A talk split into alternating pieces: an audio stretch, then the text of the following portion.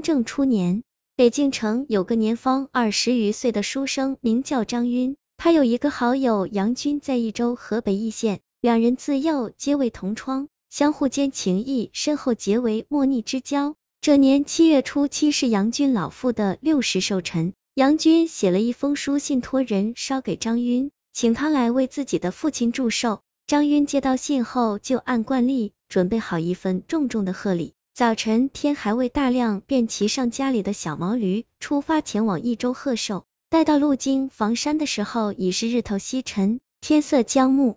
此时他忽听身后马铃叮当作响，回头一看，却见一人骑着白马疾驰而来。经过张晕面前的时候，此人忽然勒马停了下来，随即向张晕拱手问道：“请问兄台，去义县杨村怎么走？”张晕抬头看去。见此人生的方头阔面，身材魁梧，在一听所问之地，恰好又是自己要去的地方，于是便热情的对他说道：“真是巧了，我也正要去义县杨村，你若不急的话，就同我一路吧。”此人一听大喜，双手抱拳道：“如此甚好，那就有劳您了。”当下两人便一起赶起了路。路上这人自称名叫张燕南，也是北京人士。住在绳匠胡同里，张云听罢，便随口问道：“他去义县何事？”张燕南说：“他有一个中表亲在益州，名叫杨军，此去正是给他的老父贺六十大寿。”张云一听，觉得这真是巧他爸打巧他妈，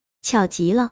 于是忙到自己和杨军是金兰之交，此次也是去贺寿。两人一听，彼此皆喜，都说这一路有人相陪，不再寂寞了。一路二人说说笑笑的，又走了片刻。原本他们是并肩一起前行，可是不知不觉，张燕南就慢慢走到后面去了。等张晕停下等他，方才一起前行。可过不了片刻，张燕南又远远落在了后面。如此反复几次之后，张晕便觉得有些奇怪，因为张燕南骑的是马，而自己骑的是驴，按理说应该马比驴快才是。为何张燕南却老是落在后面？想到此处，他便对张燕南道：“兄台所骑骏马非凡，必然脚力强健，可先至前方，一边休息，一边等我。”张燕南道：“如此甚好。”可是答应归答应，他却故意磨磨蹭蹭，不一会又远远的落在张晕后面。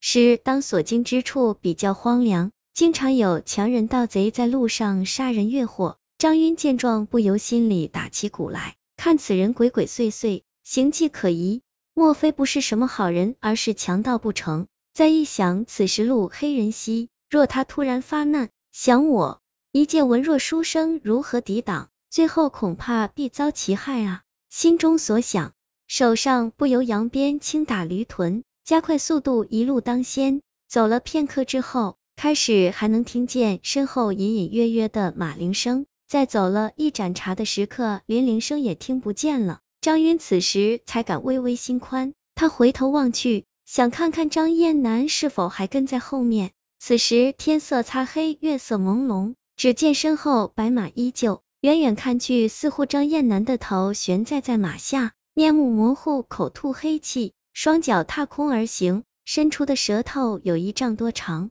颜色猩红，状若朱砂。张晕不看则已。一看，当时就吓得魂飞魄散、屁滚尿流，这可比碰到强盗还让人恐惧万分。但是此刻路上除了他们一个行人也没有，周围也不见村庄灯火，叫天不应，叫的不灵，他只好强忍惧意，使劲抽打着毛驴，加快速度向前奔去。这一路失魂落魄、胆颤心惊，张晕再也不敢回头去看。好在又走了一个多时辰。终于远远看见了杨家的宅院，而杨军和他的家人也早就站在门前等候着他。张晕见状，强打精神，疾驰过去，与杨家人还没寒暄两句，就听后面马铃声声，转头一看，原来张燕南也策马赶到了，只是他的面目如同常人一样，并无什么异常，反而一见张晕就笑道：“兄台路上走得如此之急，我差点就追不上了。”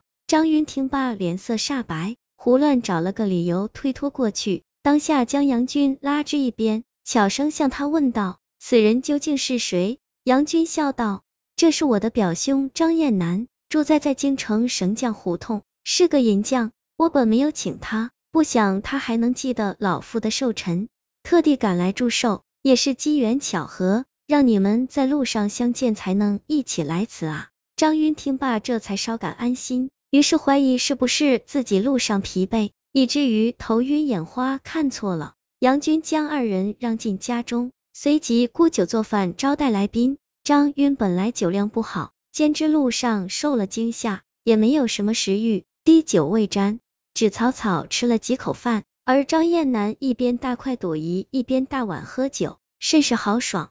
待酒足饭饱，已是二更时分。此时众人皆困乏不堪，杨军便安排张晕和张燕南一起住在偏房里。